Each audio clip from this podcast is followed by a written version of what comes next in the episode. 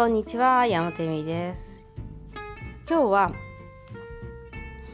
浮気相手と対立した時の逸話みたいな、ちょっと軽い逸話です。あんまり深いお深いお話はしません。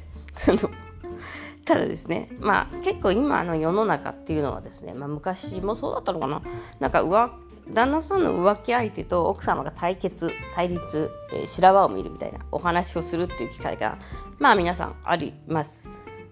で奥さんの方から呼びつけて別れてくださいみたいなあのもありました。私のカウンセリングでもありました。あの探偵を使って証拠を出してえっとこうね人なんかなんとか表っていうのがサインしてくださいみたいな。でそれはもう経済的に、えっと、プレクションいわゆるまあ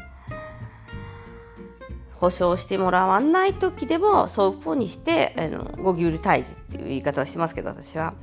することもあるし逆になんかその浮気相手が家にいきなり押しつけ 押しかけてきてあなたはなんか旦那さんに対してなんかひどいことをしてるみたいな。そんな何も悪いことなんかしたことないしてないのに 浮気してる旦那がいけないんだけどその浮気相手になんか悪口を言ってるたりとかするんだと思うんですよ。それで来ちゃってなんかこの人誰みたいな感じっていう話をとかまあいろいろあるんですね。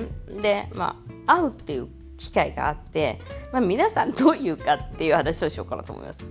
で大体ですね浮気相手は自分よりも格が下の女が多い。まあこれいいのかな格が下って言って、ね、基本的に自分より見かけも悪い。私のカウンセリング受けた方はいやなんかエミさんこの間来ちゃってどんな人そうなんだみたいなどうだったみたいないやなんか一番びっくりしたのがなんか浮気をする相手だからすごい綺麗な人だと思うじゃないですか。魅力的だと。うんそうだよね。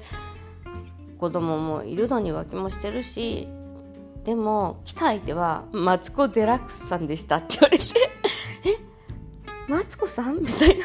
そっからその浮気相手の話は全部マツコさんになったんでなんかちょっと笑えるっていうかちょっとなんか和む感じでいやマツコさんがまたなんとかしてとかそういう話になってたんですけどマツコ・デラックスさん。別になんかえ女の人じゃなくないみたいな、ま、マツコ・デラックスさんが浮気相手ってでしかも性格もマツコさんみたいになんかこう楽しい人だったらいいんだけどわかるじゃん。マツコ・デラックスさんだったらわかる。渡辺直美さんとかと同じじゃん。もうもう格違いの人じゃないですかあんな。もう見かけがとか太ってるとかそんなのもう全然違う。格違いな、まあ、にに人格というか。じゃなくてもうマツ見た目マツコ・デラックスで性格すごいなんか悪いみたいな感じだったんですね。でなんか気の利いたことも言えないしもうなんでこんな女選んだんだろうっていうか女なのっていう感じですけど。っていうようなことがあった。まあ、他の人みんな同じこと言ってますね。え？みたいな。この人？みたいな。で、私はよく言ってるんですけど、まあ、大体は自分の奥さんより見かけとかも、まあ、落ちる人選ぶよねって。だって奥さんじゃないし、だってそこ責任取らなくていいしっていう。制裁っていうのはですね、やっぱりね、あの、すべてを男性はかけているので、お金とか時間とか、自分の人生ですね、子供を作ったりとか、制裁っていうのはそういうとパワーがあります。いくら愛人を好きだよとかなんとか言いながらも最終的に戻ってくるところは制裁。もう本当に奥様のところだってあの本当にご愛人ってゴキブリだし時間潰しでしかないんですよ。